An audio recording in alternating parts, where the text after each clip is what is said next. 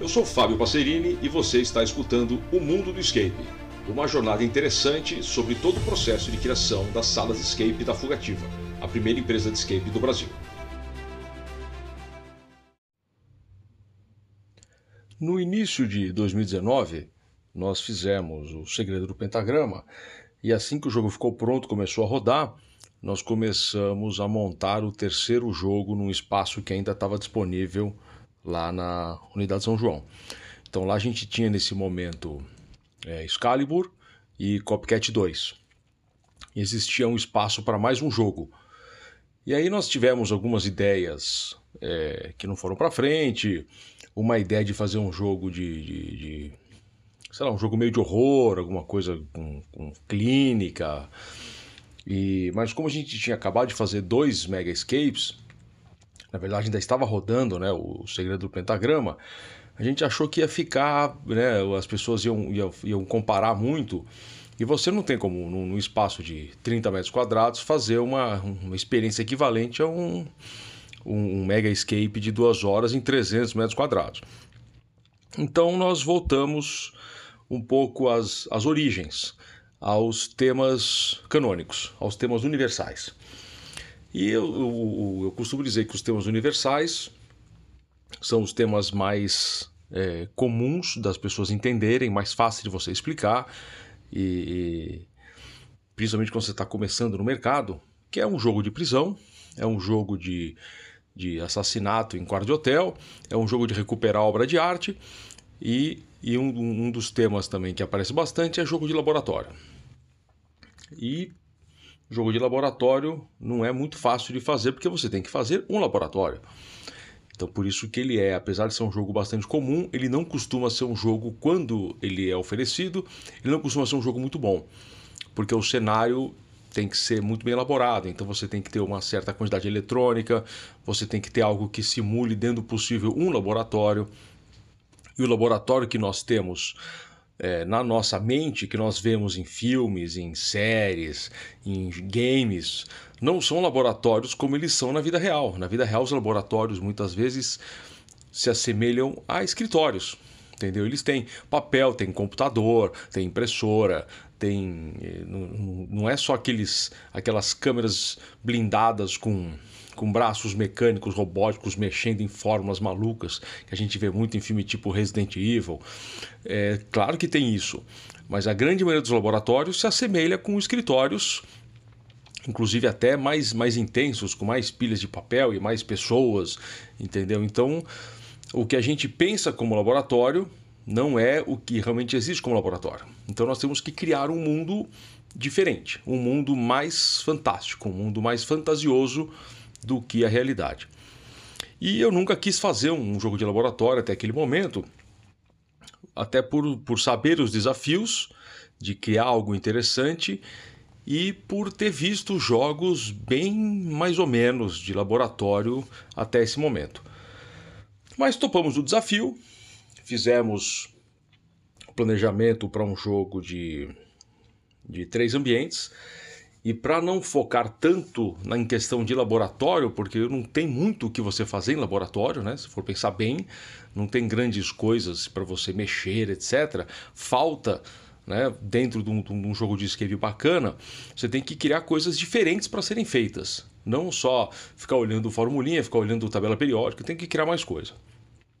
E aí nós criamos uma história que onde você começava num ambiente que simulava uma área externa, daí você entrava numa primeira. É, é, no primeiro ambiente do laboratório, você já tinha o desafio de conseguir entrar. Então a primeira sala simulava uma área externa, a segunda era como se fosse uma sala de segurança do laboratório, que você nem sabia cadê o laboratório, você achava que o laboratório era aquilo, e aí com uma passagem secreta você entrava no laboratório em si, que aí sim tinha uma uma grande uma grande câmara para você manipular é, fórmulas, botões, sensores, que você tinha que enfiar a mão dentro de, de, luvas de couro, que nem um laboratório mesmo, uma iluminação diferente, um piso diferente.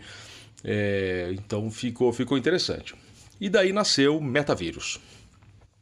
A gente já vinha, como vocês devem ter percebido, criando nomes é, curtos, diretos e que não permitissem nem dupla interpretação, nem variação da forma de se dizer o nome. Como assim?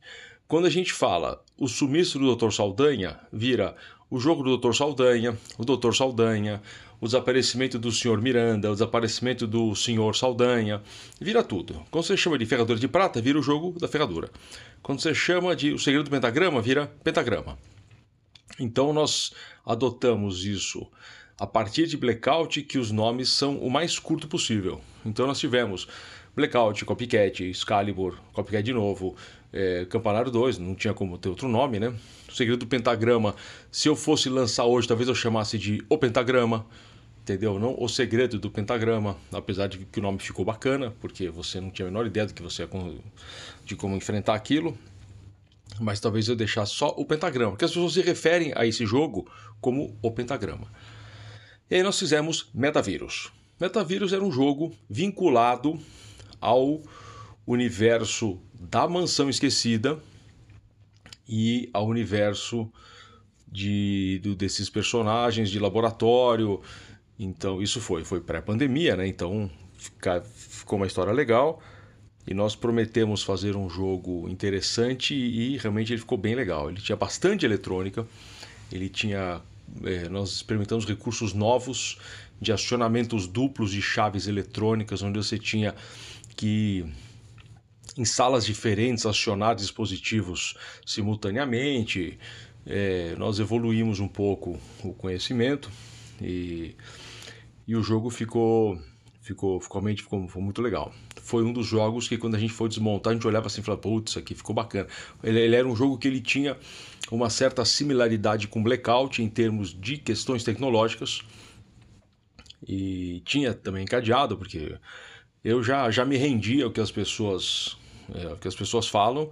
Eu, por mim, não colocava nenhum cadeado. Prefiro botar um, uma porta de armário com um sensor magnético, um imã, né? Que uma travinha de, de aquelas travinhas de, de bebê para não abrir gaveta, do que botar um cadeado. Eu acho o cadeado um, um, uma, uma preguiça, né? Uma certa preguiça. O único cadeado que eu concordo que ele é bem legal é o cadeado direcional até pela forma com que ele funciona, é, eu entendo que ele pode ser considerado, dependendo da licença poética, da liberdade de expressão, ele tem mais cara de um artefato diferente do que de um cadeado em si. Porque ele não funciona como um cadeado. Você, um cadeado, o que, que ele tem na essência? Você olha para o cadeado, você sabe o que tem que fazer. Você coloca uma chave, você precisa de quatro letras, precisa de quatro números, precisa de uma palavra, precisa de uma sequência numérica esquerda, direita, esquerda. Direcionar você olha, você não sabe se precisa de 2, 3, 4, 5, 6, 18, 25 direções. Entendeu? Ele opera de um jeito diferente. Você consegue abrir o cadeado com uma mão. Ele é surpresa para um monte de gente. Então ele, ele cumpre um pouco o papel de um, um, um artefato simples. Então esse eu gosto de usar. Os outros têm que ter uma certa motivação para ser usado. Ele tem que combinar um pouco com a história. Você tem um armário do laboratório grande com amostras trancado com um cadeadão, legal, combina. Agora, a porta que você vai entrar da área externa para a área interna do laboratório não pode ter um cadeado. Porque isso não é, na vida não é assim. Você não entra num lugar com um cadeado, porque quando você está lá dentro, você, tranca, você se tranca como? Você se tranca por fora. Entendeu? Isso não funciona. Então, nesse caso, você tem que pensar em outra solução. E aí criamos o, criamos o metavírus e nós incluímos nesse jogo algumas coisas legais. Por exemplo, a sala final, que era a sala secreta, que você conseguia acessar, é, é a, toda a iluminação dela mudava quando você conseguia acionar determinado dispositivo. Então ela era toda avermelhada quando você fazia a senha final e acionava um dispositivo para para finalizar o jogo, não só o dispositivo, mas toda a sala ficava verde. Então isso dava, dava, um efeito visual bacana. As pessoas ficavam, nossa, que bacana, mudou tudo. Ela desligava, ligava de novo, desligava, ligava de novo. E a gente propositalmente colocou uma chave que podia ser acionada e desacionada para as pessoas terem essa sensação de, de, de mudança de ambiente, etc. Com isso, o jogo ficou, ficou bastante tempo é, disponível. Ele foi desmontado junto com com Excalibur e Copycat 2 quando fomos fazer a mansão. Então ele ficou bastante tempo no ar e foi o primeiro é, escape tradicional de uma hora que nós fizemos em 2019 e com toda essa inspiração aí de, de vírus, de laboratório, de é, mas, falando bastante com o universo de Resident Evil e da, da Mansão Esquecida.